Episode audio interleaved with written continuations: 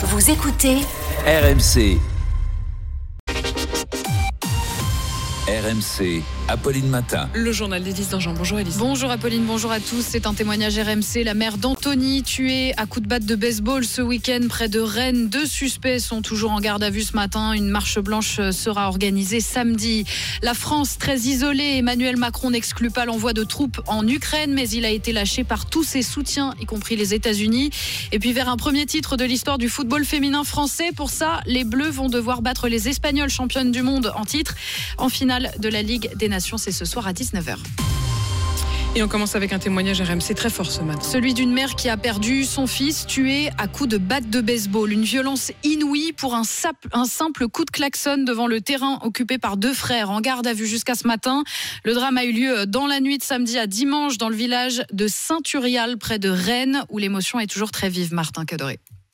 Au détour d'une route de campagne, des bouquets de fleurs à un carrefour. C'est là qu'Anthony est mort dans la nuit de samedi à dimanche. Sa maman Gwenelle revient sur les lieux, effondrée. Je viens de déposer cinq roses pour mon fils. Il a pas de mots, c'est horrible. Anthony était mon fils unique. Je l'ai élevé seul. J'étais toujours là pour lui et lui était toujours là pour moi. Il était jeune papa. On vient de fêter l'anniversaire de Tilio qui vient d'avoir trois ans jeudi et sa copine Cassandra qui est enceinte et qui est prête à accoucher dans quelques semaines. Une marche blanche aura lieu samedi dans la commune. Je suis sûre qu'il y aura du monde. Tout le monde va venir nous soutenir. Une vraie famille.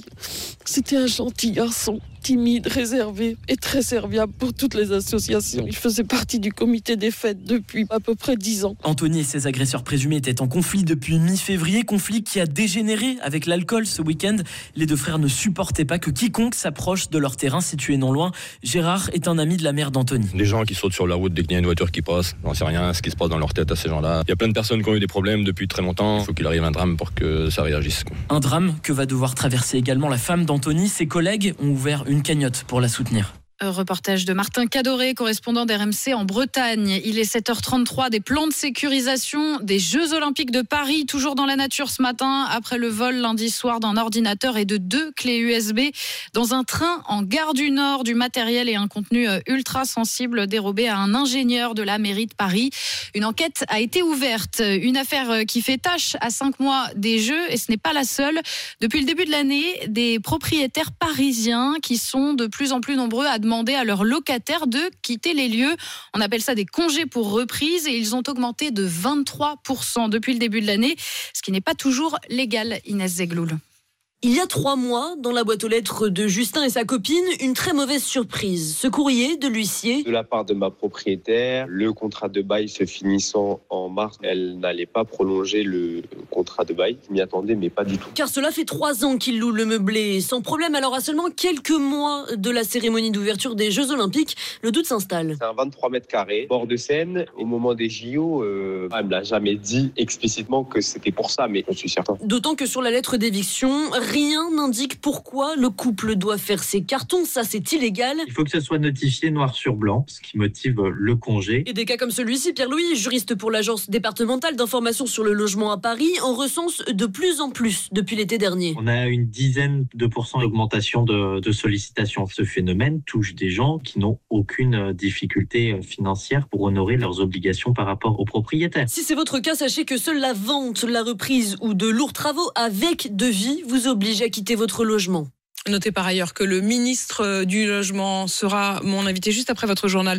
Euh, Élise, sa réponse à la crise du logement, c'est sur RMC. 7h35, Emmanuel Macron seul contre tous après sa sortie avant-hier sur un possible envoi de troupes en Ukraine. Tous les alliés de la France lui ont opposé une fin de non-recevoir.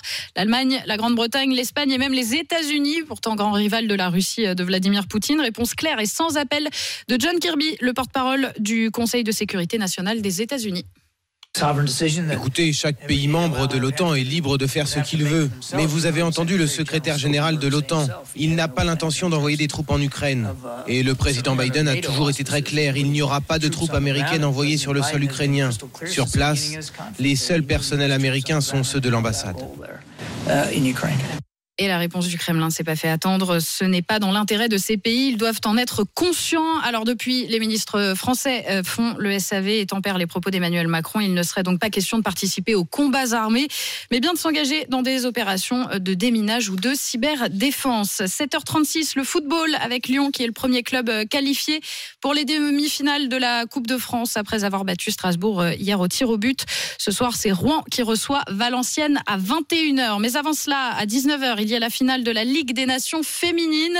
Les Bleus affrontent l'Espagne, championne du monde en titre. Un, défi immense pour les joueuses d'Hervé Renard euh, qui veulent créer la sensation à Séville et enfin décrocher le premier titre de l'histoire du football féminin français. Anthony Reich. Oui, si les Bleus sont nombreuses à avoir gagné avec leur club, elles vont découvrir les hauteurs d'une finale internationale en sélection ce soir à l'image de leur capitaine Eugénie Le Sommer. Pas d'appréhension, juste la volonté d'écrire l'histoire. J'ai senti beaucoup de joie, de fierté. On écrit l'histoire aussi parce que c'est la première finale pour l'équipe de France. Ça, on en est consciente et on est très heureuse de ça. Maintenant, comme on l'avait dit avant le début de la compétition, on était venu pour gagner, mais en tout cas, je nous sens confiante. Après avoir gagné deux finales de Coupe d'Afrique des Nations, Hervé Renard connaît la recette pour décrocher des titres. Le sélectionneur a beaucoup insisté sur l'attitude de ses joueuses. L'important, c'est d'être au rendez-vous, d'être heureux, d'être là, bien concentré, une cohésion totale. Elles ont tout ce qu'il faut pour le faire. Maintenant, c'est une tâche qui est pas facile, mais on va essayer de rendre euh, le match euh, également difficile pour cette équipe d'Espagne. Les championnes du monde réussissent bien au bleu. En 13 confrontations, l'équipe de France ne s'est jamais inclinée face aux Espagnols. Et puis le quintet, 13h55 sur l'hippodrome de Vincennes. Et voici le pronostic de la Dream Team des courses RMC. Leur favori aujourd'hui, c'est le numéro 12, Grande Soirée. L'outsider, c'est le numéro 16, Feeling Paco. La course du quintet à suivre en direct sur RMC Découverte. C'est le journal d'Élise Dangean, 7h38 sur RMC.